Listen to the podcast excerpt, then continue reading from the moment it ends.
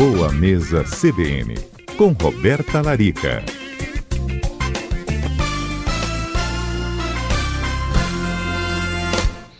Doutora Roberta Larica, isolamento, né, todo esse ambiente pelo coronavírus, esse ambiente está tão frágil, né, e a gente acha assim, vamos dar uma relaxada, pegar chocolate, pegando chocolate, pegando outras guloseimas. Será que a gente está entrando num ciclo de excesso e culpa nesse isolamento?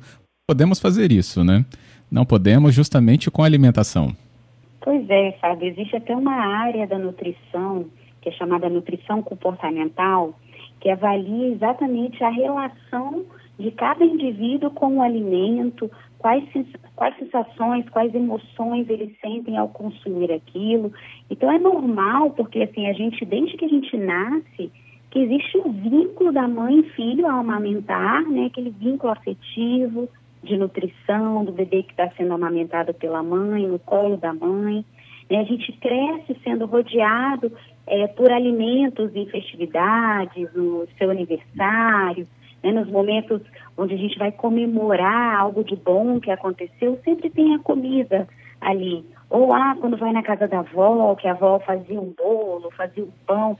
Então, assim, o alimento, ele tem um pouco esse lado afetivo, né? Então, assim, acontece muitas vezes a gente estar tá passando por momentos difíceis na vida e da gente buscar refúgio realmente na comida, buscar conforto na comida. Mas aí o que, que a gente precisa ter um pouco de cuidado, sabe? Não só com a questão de saúde, né? Que eu já falei várias vezes aqui na CBN, da importância de, nesse momento, a gente cuidar do nosso sistema imunológico, nutrir o nosso corpo, né? Para que ele seja o mais saudável possível no momento de luta realmente que a gente está vivenciando.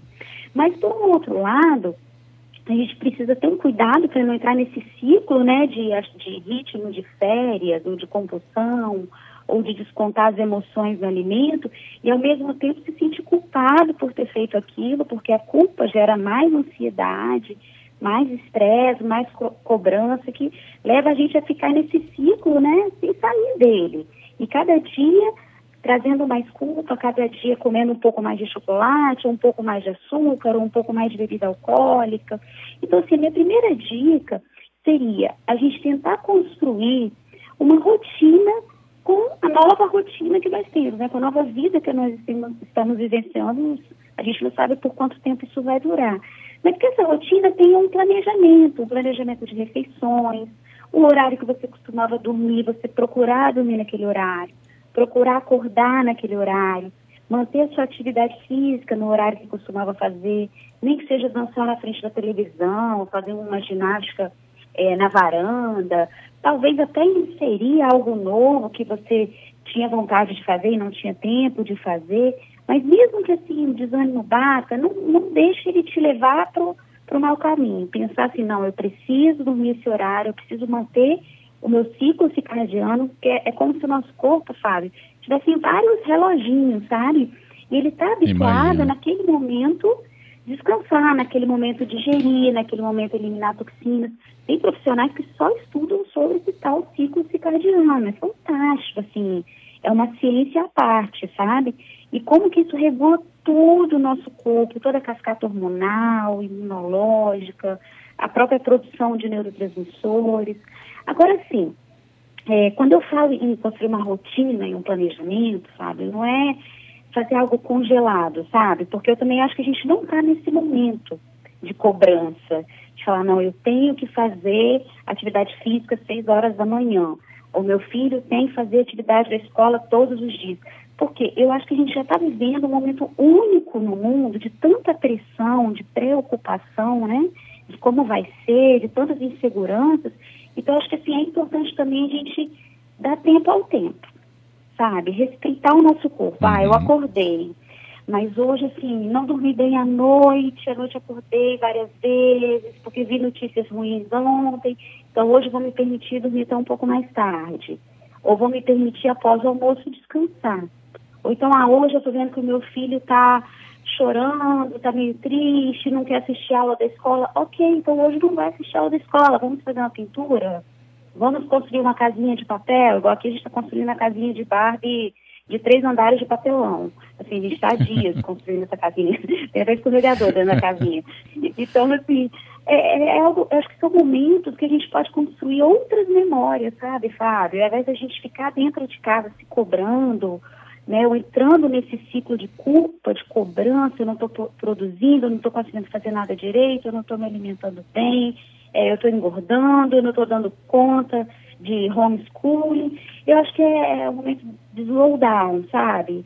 Vou fazer o que for possível, sim, sem ser aquela coisa também totalmente solta, porque quando está solto, as refeições ficam soltas, o horário de dormir fica solto, né? Aí isso vira uma bagunça mas é tentar construir uma rotina, um planejamento, sem estar totalmente congelado, mas com direcionamento. Eu brinco com minhas pacientes assim, falo, gente, vamos construir uma rotina alimentar, atividade física, para a gente não pirar. Sabe, eu uso exatamente essa expressão. Melhor coisa. Né, para não pirar. Porque senão realmente a cabeça vazia, a gente né, vai longe. E pensar também assim, bom, estou fazendo tudo direitinho e tal, mas um belo dia, porque acho que todos nós, né, não vamos ser hipócritas, não tem ninguém aqui que está todo dia ótimo, maravilhoso na quarentena, não estamos, né?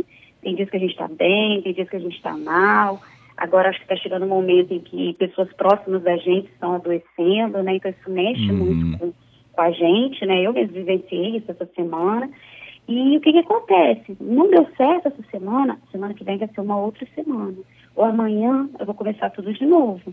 Então, assim, aqui a caixa de chocolate não é se culpar e falar, ai, comi aquele monte de chocolate. Não, amanhã eu me proponho a melhorar meus hábitos.